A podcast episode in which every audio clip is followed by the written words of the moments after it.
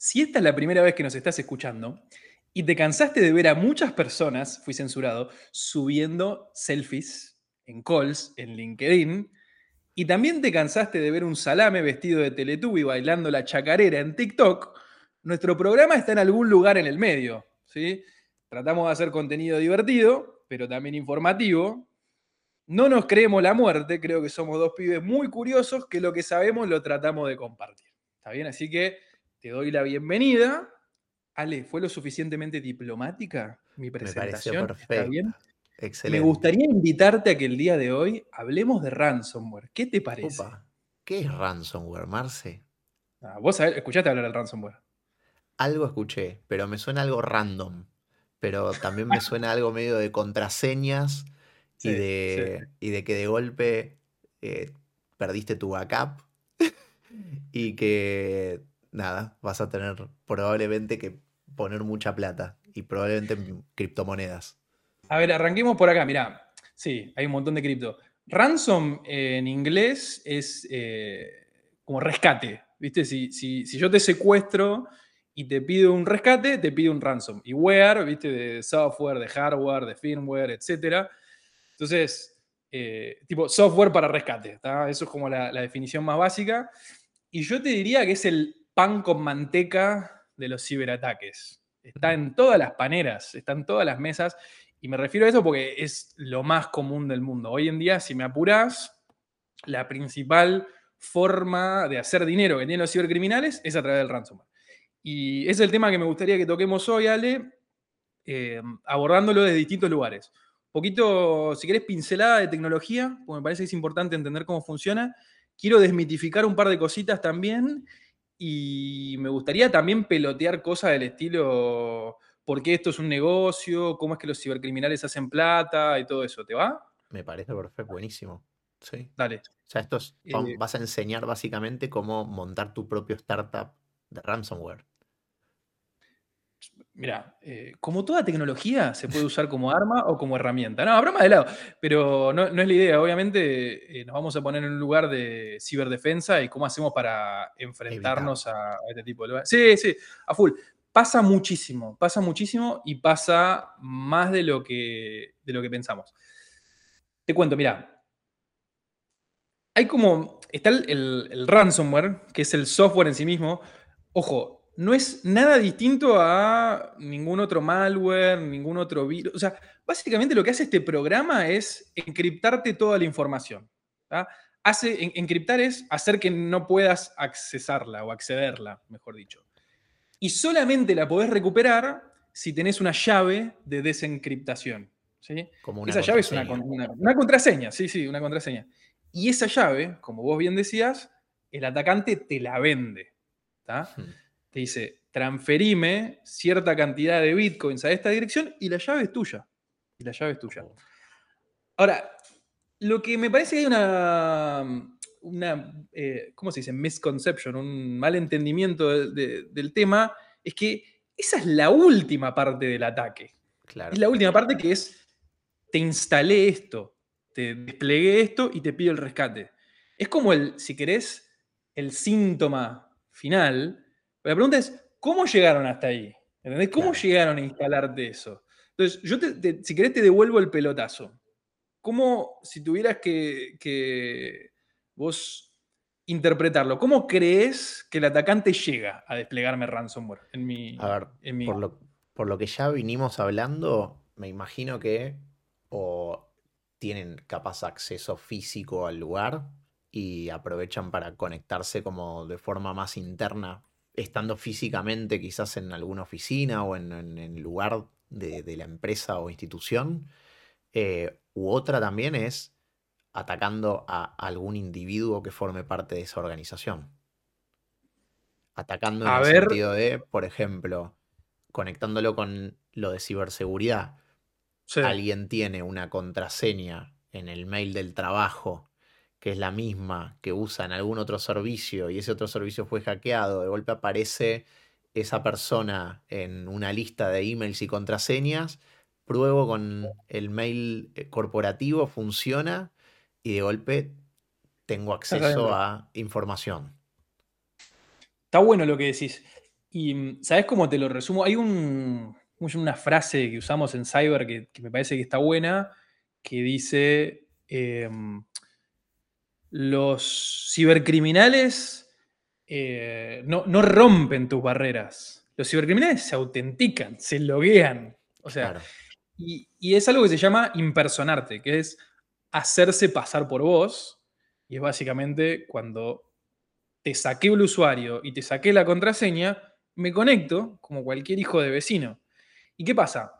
Muchas empresas o muchos servicios no tienen mecanismos robustos de validación de la identidad. Por ejemplo, si yo sé que el eh, Alevanza se conecta todos los días desde Barcelona, qué sé yo, a las 7 de la mañana, y de repente un día se conecta desde Moscú a las 7 y 10, mega sospechoso, ¿no? Eso como, eh, digo, mi, hija de dos años se va a dar cuenta que, algo está mal. Pero, digamos, los atacantes pueden tomar más medidas para hacer eso más, más camuflable.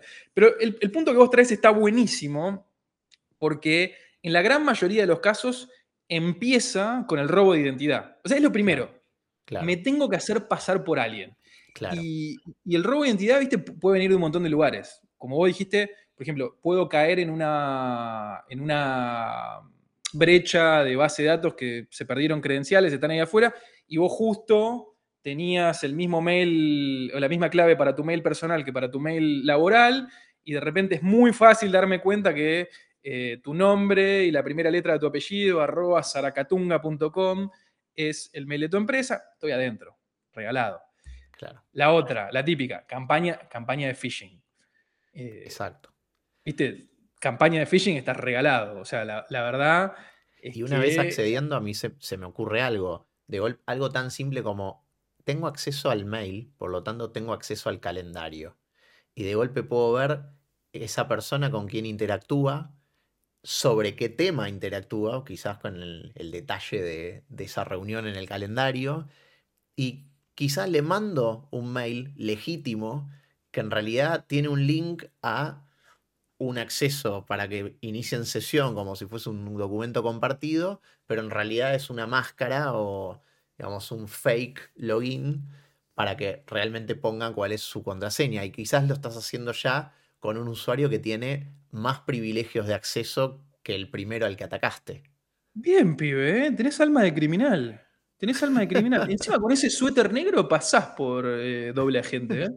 Ahora, entonces, vos describiste como el segundo paso, ¿no? El, el, criminal, el cibercriminal o el grupo, lo que sea, de alguna manera, campaña de phishing, credenciales expuestas, sitio fraudulento donde puse mis contraseñas, se, hizo de algunas cuentas. Ahora, vos empezaste a describir la segunda fase, que es la fase de inteligencia o la fase de reconocimiento, que es, a ver, ¿a qué tengo acceso? Una vez que, que me afané la cuenta de Alevanzas, ¿a qué tengo acceso? ¿Con quién interactúa? Vos te enfocaste más en las personas, pero yo si querés te llevo a otro lado. ¿A qué sistemas tiene acceso este pibe? ¿No? Eh, porque en todas las empresas, en todo, en todo lo que vos haces, es, tenés acceso a cosas, donde vos, por ejemplo, qué sé yo, rendís tus gastos, cargas tus vacaciones, eh, qué sé yo, los sistemas con los cuales vos laburás, donde cargas tus reportes, cargas tus horas, donde tenés el CRM, el, el RP, y, y lógicamente tenés conexión tenés una conexión por la red a través de esos otros sistemas. ¿Me seguís? Sí, totalmente. ¿Qué te imaginas que sigue de ahí, boludo? ¿Qué sigue?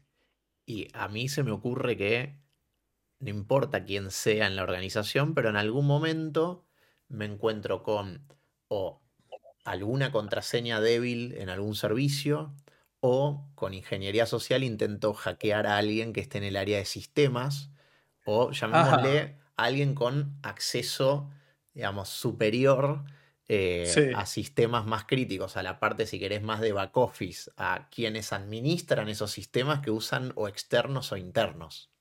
Te sigo, te sigo. Entonces, tu objetivo es, desde adentro, desde adentro, haciéndote pasar por alguien que sos un empleado, es cómo me afano más credenciales de otra gente que en este caso tiene más poder y abre más puertas. ¿Te seguí bien? Sí, exacto. Ahora, ahora, conectemos eso con lo que yo te decía de lo que, lo que tengo acceso. Te hago una pregunta. Vos que laburaste en varias empresas y, y conocés varios contextos. ¿A cuánta gente, eh, el, servidor donde está el aplicativo, donde, por ejemplo, se cargan las vacaciones o se reportan los gastos? ¿Cada cuánto se actualiza eso? Ah, casi nunca. ¿Está, parchado? ¿Está con la última versión del sistema operativo? No. A ver, cuento una mini anécdota. Eh, no sé si eso cambió en el tiempo, pero el sistema donde cargábamos vacaciones en Microsoft lo había codeado, creo que Bill Gates, hace 35 años. Y pasa en todos lados, pasa en todos lados, porque es un sistema interno de soporte. Pero ¿qué pasa? Si vos lo pensás, es un sistema donde accede todo el mundo. ¿no? Total. Carga sus vacaciones al que le acaban de comprometer la cuenta, carga sus vacaciones el corporate vice president de la Zaracatunga que sube selfies en LinkedIn y estoy censurado. Y por otro lado, carga también sus vacaciones el equipo de TI, ¿no? porque también nos merecemos vacaciones. Entonces, todo el mundo converge en el mismo servidor. Uy, resulta que, ¿sabes que ese server corre un, ¿viste, un Windows Server 2008 R2? Que sistema operativo, viste, que salió antes que el iPhone 3. Eh, pero por algún motivo igual nos pinta no actualizarlo. Vos te metes en YouTube y ves videos de quinceañeros mostrándote cómo hacer, eh, cómo explotar alguna vulnerabilidad, que te permite ver todo lo que está pasando en memoria, ¿no? ¿Y qué pasa? Está autenticado el de veo en memoria las credenciales, le saco las credenciales al DTI. Le saco el token, ¿entendés? Sí. Me afané las credenciales del DTI. Llegué, a la copa. O sea, vos, vos imaginate, vos imaginate que sos ¿Viste como el, de Harry Potter que tiene el gato ese y anda con el llavero gigante con el que abre todas las puertas? No si. Como era Hagrid se llamaba, creo. No, Hagrid es el de mantenimiento. Había otro, no me acuerdo el nombre. Eh, la cuestión es que, no, sé, que tenía una señora Norris, algo así, por una boluda te diciendo. Pero vos imaginate que tenés el llavero que abre todo. Cuando vos sos el DTI, tenés el llavero que abre todo. Sí. ¿Qué significa? podés. Ah, flinch, gracias. Eh, señor, tenés el llavero que abre todo. Entonces, ¿qué pasa? Vos podés, por ejemplo, cosas que hacen los equipos de TI, vos podés desplegar software o actualizaciones para toda la compañía. Vos podés, eh, qué sé yo, controlar los backups. No sé, te estoy dando ejemplos. Así, tenés la llave del reino. Acceder a archivos, a otras máquinas, a servidores, a a través de eso a, toda la información de todos los usuarios, incluso a crearte vos mismo un usuario para tener un red carpet para acceder a lo, que, quieras. A lo que quieras. Red, exactamente, alfombrita roja. Entonces, llegamos hasta acá, vamos a recapitular. El atacante llegó a un lugar donde tiene las llaves del reino, tiene acceso a todo. Vos, que tenés alma de criminal, ¿Qué harías después de eso? Y primero buscar información que me pueda llegar a servir, eh, digamos, no sé, si es Coca-Cola, encontrar la fórmula. La fórmula, de una. Busco ya la fórmula. Lo primero que hago es control F de buscar fórmula, fórmula. y empiezo a buscar. No, pero probablemente lo que hago después es, si querés, descargarme cierta información que me pueda llegar a servir Sí. Eh, después quizás ofrecerle a amigos hackers, digamos, yo ya tengo todo esto precocinado, te vendo el negocio de hacer vos el ransomware o hacerlo vos mismo. Está, bien. Se me ocurre un paso anterior. Dale, dispara. Eh, porque vamos, vamos un paso más adelante. Después del ransomware, cualquiera lo que quisiera hacer es recuperar sus sistemas a través de un backup. Entonces lo primero que haría es hacer percha al backup. Y sí, olvídate. Tenés, un alma de criminal hermosa, ¿eh? Hermosa. Tenés el corazón contaminado. Y eso, eso, mono, es exactamente lo que pasa. Eh, tenés que tener en cuenta lo siguiente, que es que el cibercriminal quiere maximizar la probabilidad de que vos le pagues. Entonces, ¿qué va a hacer? Te va a pegar donde más te duela. Y vos intuitivamente dijiste, si soy Coca-Cola, voy a la fórmula. Pero, por ejemplo, si soy un banco, me voy a las transacciones, me voy al SWIFT, me voy a donde sea. Si soy un retailer, me voy, eh, qué sé yo, a tus bases de, clientes. Si soy una compañía de manufactura que tiene fábrica, que tiene plantas, me voy al RP, me voy al SAP, ¿entendés? Eh, entonces, ¿qué pasa? Te van a pegar a donde más te duele. Más, si, si sos un retail, te voy a pegar dos días antes del Black Friday o de la Navidad o del evento. Donde, el momento donde haya presión. Exactamente. Ahora, lo que sigue es lo que vos describiste casi a la perfección en ese momento anaquinesco que tuviste, eh, que es, primero, me descargo toda la información que considero que va a ser eh, sensible para la empresa. Segundo, te, te boleteo los backups, te elimino los backups. Tercero, te despliego ransomware por todos lados, que es lo que hablamos al principio. Ahora, y, vamos a desmitificar esto. ¿Qué? ¿Viste? Porque se habla mucho de que el ransomware es un gusano que se mueve solito por la red. No, no. El tipo o el grupo o el cibercriminal lo despliega como a vos cuando te levantás a la mañana y la, empresa dice por política tenés que actualizar la, última versión, acá te llegó el antivirus no sé cuánto. Te lo desplegó por política te lo desplegó por GPO, te lo desplegó por Configuration Manager, te lo desplegó por donde sea, como si fuera cualquier otra de ti. Y si tú ganas, te deshabilitó el antivirus antes también. ¿Entendés? Porque tiene acceso a todo. Porque tiene acceso a todo. Entonces, ese es el ataque que te, que te, que te lanza. ¿Y en dónde te deja? Primero, se llevó la información. Te dejó sin habilidad de recuperarte y te dejó bloqueado, te dejó todo encriptado. ¿Y qué te dice? Ahí es cuando te llega una nota de rescate que dice, oh, somos una empresa muy noble de ciberseguridad y estuvimos trabajando ad honorem para usted y encontramos algunas vulnerabilidades. Como nosotros somos muy dedicados a nuestro trabajo, queremos ayudarlo. Entonces, usted lo que tiene que hacer es una transferencia a esta billetera eh, intrazable, anónima, perfectamente descentralizada, para que nosotros le demos toda la información que hemos averiguado.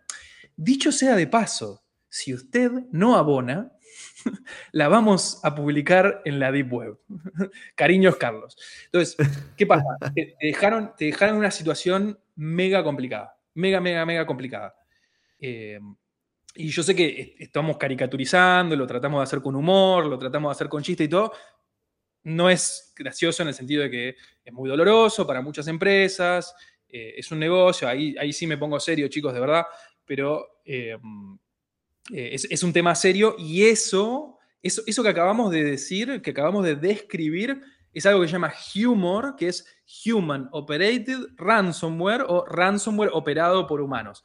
Porque me gusta dibujar la diferencia entre lo que es el software y todo el caminito que acabamos de explicar con Ale y de cómo empieza hasta dónde termina. ¿Se ve? Se ve, impecable. Bien, ahora viene la segunda parte, que es, ¿qué hacemos ahora? Te voy a dar un ejemplo. Eh, esto, esto, fue el, año pasado. Si querés podemos hasta usar un ejemplo concreto.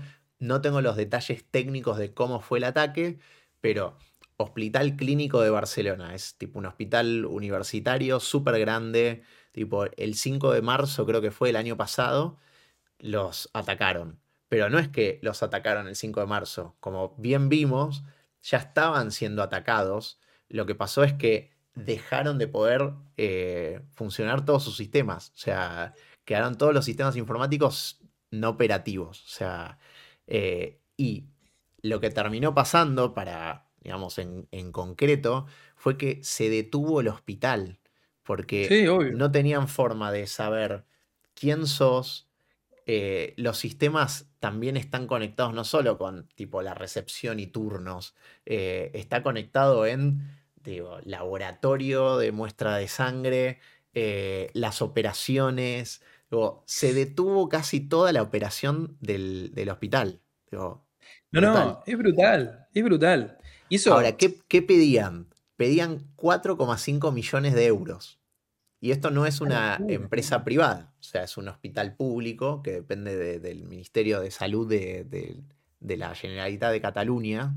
Y lo que pidieron fue para poder justamente desbloquear esto y entregar como la clave de descifrado de, todo tu software, eh, bueno, un rescate en cripto. Eh, claramente no lo pagaron. Eh, y nada, el que quiere más detalles lo puede buscar en internet. Pero vamos a suponer que somos el director del hospital y estamos en esa situación. director de tecnología en un board con el director médico eh, y, los distintos actores, incluyendo hasta el gobierno de Cataluña. Sí. Obvio. No, las autoridades, la policía, los pacientes, los clientes, los socios, todo el mundo. Sí, sí. ¿Qué pasa ahora? ¿Qué podemos hacer? Mira, mira, anécdota, dicho sea de paso. Viste que yo viví, eh, antes de mudarme a Estados Unidos, vivía en Chile.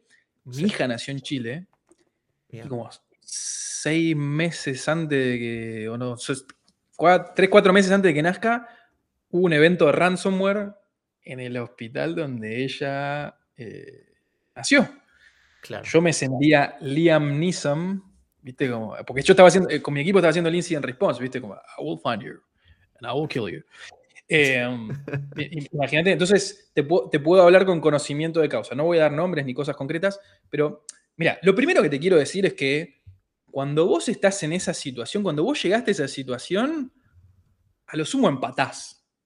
A lo sumo empatás. O sea, no, vas a salir 3, no vas a salir 3 a 0 arriba. No, no. A lo sumo empatás. Y ya estás un 1 a 0 abajo. Ya estás 3 a 0 abajo, amigo. Entonces, a lo sumo empatás. Ahora, yo siempre, siempre, digo, siempre digo lo mismo el peor momento posible para ver cómo vas a reaccionar ante esa crisis es durante la crisis. Claro. Es durante la crisis. Entonces, vos tenés que estar preparado. O sea, es tu responsabilidad estar preparado, ser honesto con respecto a cuáles son tus vulnerabilidades y ojalá tener un plan de respuesta como, ¿qué voy a hacer cuando esto, cuando esto suceda? Acá, Ale, eh, entra, eh, empieza el proceso de los cazafantasmas, ¿viste? Que es generalmente o tenés un equipo interno o llamás a un tercero que hace la respuesta ante el incidente, lo que llamamos el incident response, ¿viste? Entra el equipo SWAT por la ventana eh, y hace lo que es conocido como un análisis forense para ver qué pasó, por dónde entraron, cómo se desplegaron, porque todo esto, acuérdate, nosotros explicamos toda la línea de tiempo, pero vos lo, que viste es el ransomware. ¿Qué pasó? Ni idea. ¿Qué pasó?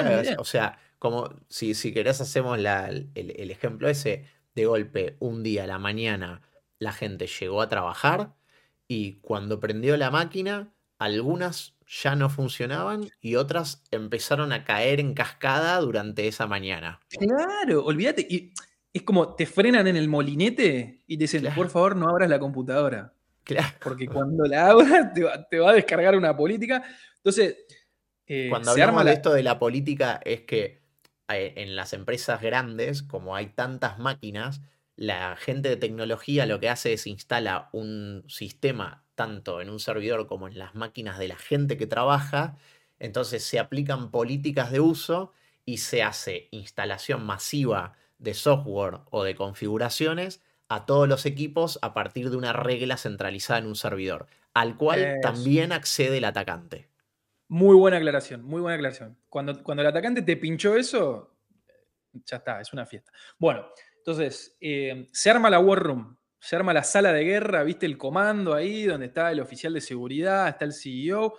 Ahí de repente todo el mundo se da cuenta que la ciberseguridad era importante, de repente. Y, ahí es donde, viste, sacamos los, trapitos. ¡Eh! Yo te dije que había que invertir. Eh, eso lo, dejamos para, otro capítulo, quizás con una birra o dos o 47. Em, pero, pero se arma la War Room y ahí empieza, empieza.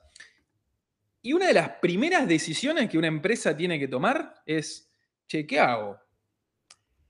trato de continuar. No, no, no, no, no, mucho antes. mucho antes que, que, el pago no pago. Que es, che, ¿qué hago? ¿Bajo la palanca? O sea, corto todo, apago todo y digo que no se expanda más esta porquería. ¿O trato de continuar con lo que tengo y que sea lo que Dios quiera? Esa es la, esa es la primera decisión. Esa es la primera decisión picantísima, que es porque si vos llegás a bajar la palanca, tipo desenchufar la luz del data center, seguro que, no, seguro que el ransomware no se va a expandir, pero al mismo tiempo seguro que vas a estar en Twitter, en la prensa, te van a llamar todos tus clientes, te van a llamar todos tus shareholders, te van a llamar todos tus empleados. Eh, eh, eh, es una decisión muy difícil. Esa, esa es la primera. Y perdón, si es que te pueden llamar, porque quizás, y lo vamos a ver en, otro capítulo cuando hablemos de infraestructura, Quizás parte de tu infraestructura y, de los servicios que el atacante te atacó son los de comunicación interna. Olvídate. Y si querés complicártela un toque más, imagínate cuando esto pasaba durante el COVID, que había eh, mandatos de quedarte en tu casa y no, puedes, no sabes si te estás comunicando con algo que el atacante tiene pinchado y te está leyendo. O sea, es un bolonqui. Bueno, entonces, esa es la primera decisión. Pero la segunda, viste que yo te estaba hablando de esto de los cazafantasmas y el grupo de respuesta ante incidente y, todo eso. Acá hay como dos escuelas de pensamiento, ¿viste? Que es. El objetivo es entender qué fue lo que pasó. Así, si entiendo lo que pasó, puedo tomar decisiones de remediación. Claro. Entonces, cuando te digo que hay dos escuelas de pensamiento es, yo puedo seguir un enfoque que es tipo detective privado, ¿viste? Como em, encuentro una pista, la sigo, la sigo, la sigo, la sigo, la sigo, y hasta que, oh, mira, parece que el ransomware fue desplegado por acá a través de esta cuenta. Eh, esta cuenta antes eh, estuvo en este servidor, parece que de ahí se robaron esto otro, entraron por acá, encontré la campaña, ¡ah! eso es el vector de ataque, ¿sí? Entonces, em, mil casos de conocidos que tuvieron que hacer shutdown. ¿eh? No, no, voy a hablar de nombres concretos, pero mil casos. Em, la cuestión es que se construye una línea de tiempo. ¿sí? Se construye una línea de tiempo. Digo, ah, ok, bueno, cerramos estos buracos, cerramos estos agujeros y quizás podemos salir jugando. Ese es el approach número uno. El enfoque número dos es hacer algo más tipo un rastrillaje que el, rastrillaje, eh, ¿viste el, concepto de cuando no sé, alguien se pierde o algo y hay que cubrir una, gran. Un área. Un área em, entonces haces un rastrillaje. Ventajas y desventajas. El detective privado va a llegar más rápido a una conclusión, pero el rastrillaje va a encontrar muchas más cosas. Claro. A mí me ha pasado de ver, conocer y participar en casos que resulta que había más de un grupo de ransomware, perdón, más de un grupo, no de ransomware, sino más de un grupo de hackers, eh, de hackers o de, criminales, vamos a ver, porque hacker, más de un grupo de criminales al mismo tiempo en el ambiente. Solo que unos estaban por acá, los otros por allá, no se veían entre sí. Este, tremendo. ¿Entendés? Entonces, y, y, eso también es una decisión súper difícil, porque eh, depende del nivel de presión que estés recibiendo de afuera, depende de un montón de cosas. Pero eso te va a permitir tener más o menos información para decir, ¿qué hago? ¿Qué hago? Me enfoco en recuperarme, sigo investigando. Eh, vos decías, bueno, suponete que recuperé los, los backups. ¿Qué voy? ¿Una semana para atrás? ¿Un mes para atrás? ¿Seis meses para atrás? Y si resulta que el atacante ya estaba dentro hacía seis meses esos backups están pinchados, están comprometidos. Entonces, empezás con ese tipo de decisiones para recuperarte y a todo esto el atacante te negocia. ¿está? El atacante te negocia. Te dice, pero Ale, escúchame amigo, estás perdiendo, tenés las plantas apagadas, estás perdiendo medio palo verde por día. Yo te estoy pidiendo dos palos. Son cuatro ¿Querés que te haga un descuento? Padre, padre, ¿querés que te haga un descuento? Te hago un descuento. ¿Cuánto sale tu póliza de seguro? Arreglemos que el pago esté. ¿Entendés? Te ponen un nivel de presión que, es terrible. Entonces, se vuelve tentador. Con esto me contaste que había más de un grupo accediendo a la, infraestructura, me imagino el ransomware del ransomware, como una especie de mamushka de claves. Donde le pagas a uno y abrís y de golpe ¡tadán! y aparece dice, otro grupo se contacta con vos para darte tipo, Mamushka de claves es buenísimo. Lo escuchaste acá, ¿eh? Lo escuchaste acá. Che, em, terrible, terrible. Entonces, por toda esta situación que está, ojo, chicos, está quirúrgicamente diseñada para que vos caigas en esa situación donde se te pasó el tiempo, no tenés los backup, tenés la información afuera. ¿Viste? Está hecha para que pagues. Está hecha para que pagues. Hay que, hay que empatizar con eso porque, eh, viste, como se le pega mucho a las empresas, uh, pero estos son unos muertos, tuvieron que pagar. A ver, te estás enfrentando a profesionales que se dedican a eso y hay que ser también respetuosos y entender que es muy complejo, es muy difícil y muchas empresas están en lugares diferentes. Entonces, ahora, vos, con ese suéter negro fachero que tenés, tenés que decidir, ¿pago o no pago? Para, vos, ¿cuáles son las consecuencias de cada una de las decisiones? Yo, yo, eh, mira, yo me imagino que es lo que haría, pero voy a empezar por lo que no haría, que es pagar. Eh, si, si pago, es muy probable que, para empezar, voy a tener que confiar de que después realmente me van a dar la clave. Sí. Pero además de todo eso, si pago, ¿qué evita al atacante volvérmelo a hacer? Ok, Vamos, yo te voy a hacer una repregunta, porque encima eh, es una pregunta que me llega muy, muy frecuentemente. Ah, ¿Qué garantías tengo? Amigo, no tenés ninguna, ninguna garantía. No es que el atacante te va a dar una boleta, te va a hacer la factura y vos la deducís de impuestos. No tenés absolutamente ningún tipo de garantías, excepto una, llamémosle garantía blanda, que es la siguiente. Eh, a ver si vos te das cuenta solo. ¿Qué pasaría si las empresas pagaran y los atacantes no devolvieran? Y afectás a la reputación de ese grupo de atacantes, entonces se corre la bola de que no tiene códigos. Se corre la bola, se corre la bola. Y lo peor es que cuando vos entras a un incident response, vos ya sabés quién es el grupo. Ya sabés. Ya sabés, porque, viste como dicen eh, los, policías, los detectives, dicen que cada. La huella. Eso, cada, asesino tiene una huella. Sí, sí. Esto es lo mismo.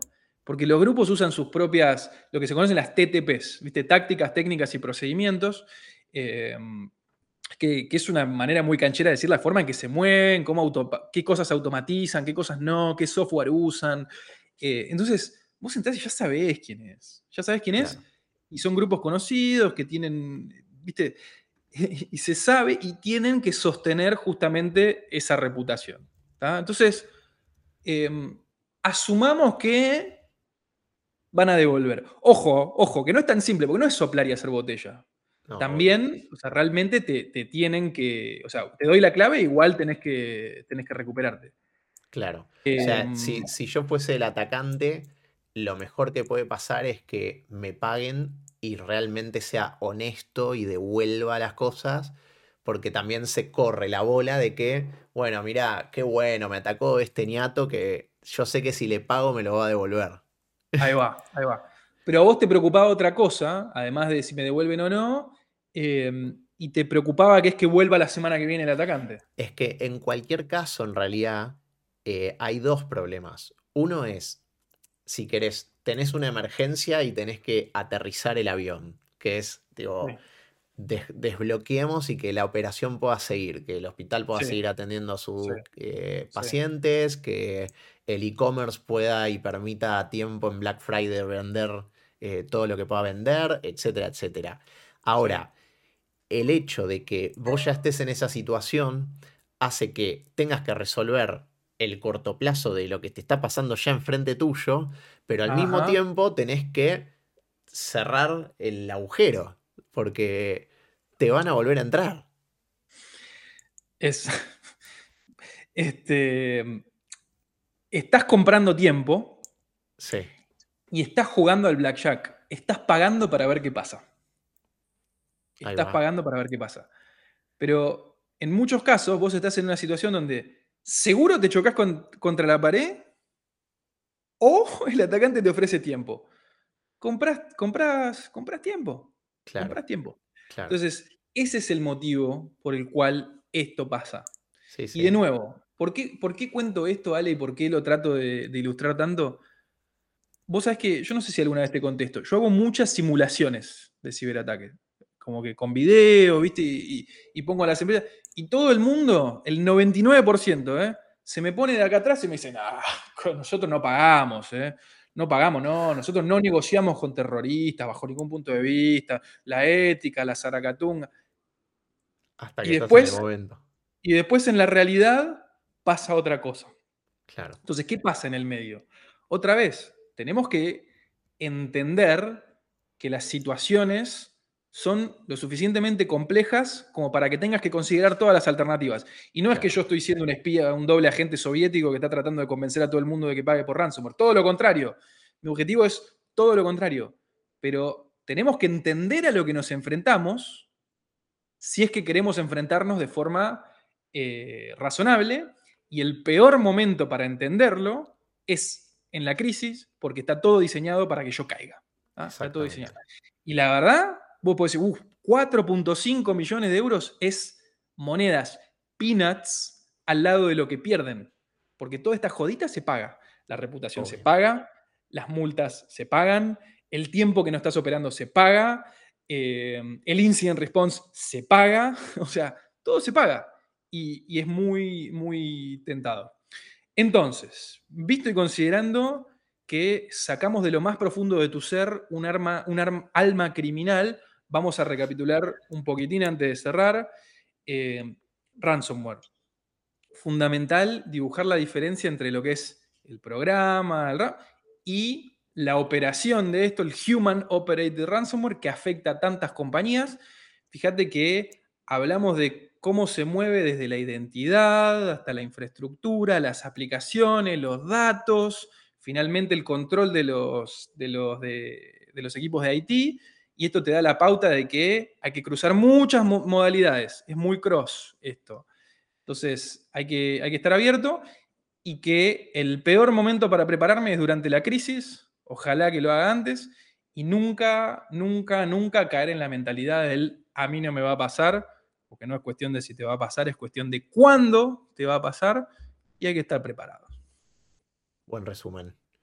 Y si los humanos que nos están escuchando eh, tienen alguna duda de cómo ayudar y quizás no son el área de tecnología de su empresa, pueden escuchar el capítulo de ciberseguridad donde hablamos de cómo proteger al individuo que eventualmente también es parte de una organización.